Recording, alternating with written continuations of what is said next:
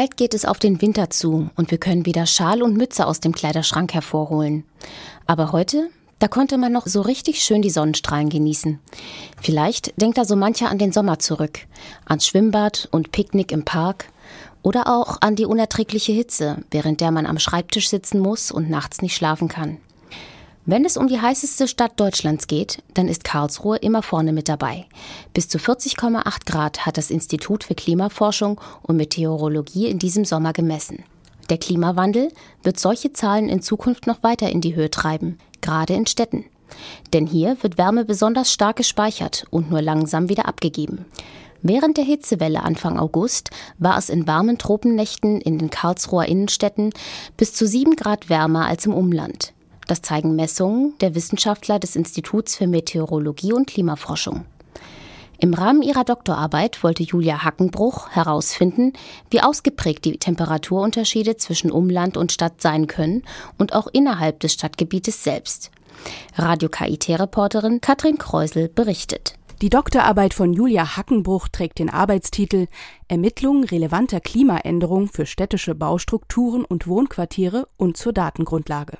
Der Schwerpunkt liegt dabei auf Hitze in der Stadt. Wenn man von belastendem Klima oder dann eben auch von Klimaänderungen der Zukunft spricht, dann schaut man sich immer die Hitze an. Man sagt ja immer, es wird insgesamt ein bisschen wärmer wahrscheinlich. Also man spricht ja häufig von so zwei Grad im Durchschnitt. Aber was eben auch erwartet wird, dass es eben einfach häufiger extreme Temperaturen gibt. Und dadurch kann es eben gut sein, oder das ist, was man erwartet, dass es einfach mehr warme Sommer gibt oder mehr Hitzeperioden in den Sommern. Und deswegen ist es auf jeden Fall ein Thema, was auch zum Beispiel im Gesundheitswesen eine Rolle spielt, dass man da eben weiß, wie stark ist eigentlich die Wärmebelastung in der Stadt. Gerade ältere und kranke Menschen sind immer häufiger gefährdet, wenn neue Rekordhitzewellen über die Städte hereinbrechen.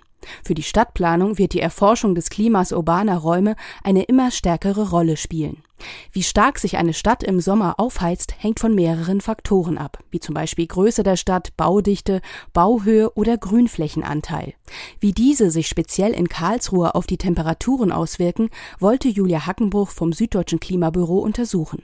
Zusammen mit Kollegen vom Institut für Meteorologie und Klimaforschung maß sie im August an drei verschiedenen Punkten in der Stadt die Temperaturen. Also wir hatten letztendlich dann also einen Messmast aufgestellt in einer Grünfläche am Stadtrand, am Hauptfriedhof. Der zweite Mast war in einem begrünten Innenhof in der Oststadt, also so eine recht enge Bebauung, aber sehr grün eben. Und der dritte Messpunkt war in der Weststadt in einem sehr versiegelten, sehr eng bebauten Innenhof, wo wirklich kaum Grün war. Und da konnten wir dann eben ganz schön vergleichen, wie auch so die direkte Umgebung eigentlich auf die Temperaturen dann Einfluss nimmt. Auch die Temperaturen des Umlandes verglichen die Forscher mit ihren eigenen Messergebnissen. Außerhalb von Karlsruhe in Rheinstetten befindet sich die Messstation des Deutschen Wetterdienstes. Besonders in der Nacht vom 7. auf den 8. August zeigten sich hier die Temperaturunterschiede zur Stadt am stärksten.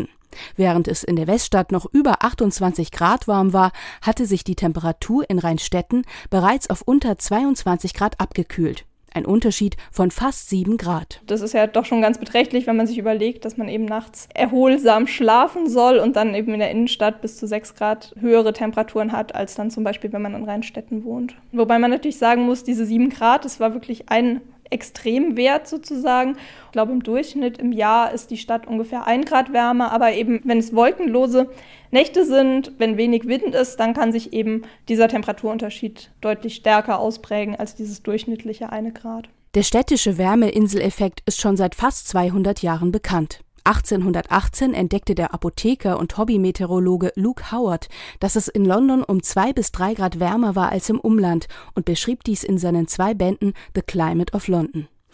In Karlsruhe wurden bereits in den 1920er Jahren Temperaturunterschiede zum Umland in der Größenordnung von sechs bis sieben Grad gemessen. Für mich war es dann ganz schön zu sehen, dass quasi, wenn man so einen Wert sechs Grad ist, hört man oder liest man und dass ich das aber in meinen Messungen dann tatsächlich auch bestätigt gesehen habe. Besonders spannend fand Julia Hackenbruch die Temperaturunterschiede, die sich innerhalb der Stadt zeigten. Also Weststadt und Oststadt ist ja nicht so weit entfernt und dafür fand ich die Temperaturunterschiede dann doch ganz beträchtlich.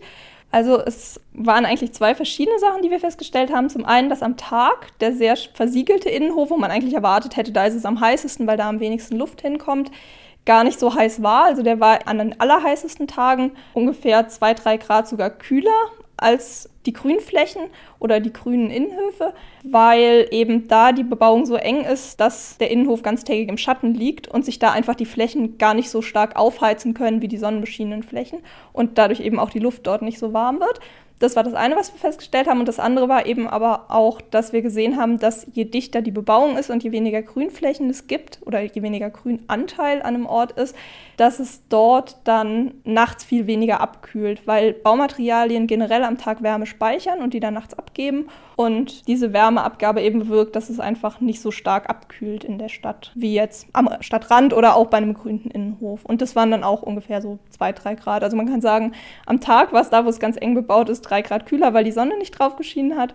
Und in der Nacht war es dann drei Grad wärmer, weil es nicht so gut auskühlen konnte. Einige Wissenschaftler hoffen, dass sich in Zukunft Nutzen aus der Wärme der Städte ziehen lässt. Das Grundwasser, das sich während des Sommers erhitzt, bietet ein enormes Heizpotenzial. 2010 haben Forscher des KIT dieses Potenzial untersucht und festgestellt, dass sich beispielsweise in Köln der jährliche Heizbedarf aller Wohnhäuser für zweieinhalb Jahre mit Wärme aus dem Grundwasser decken ließe.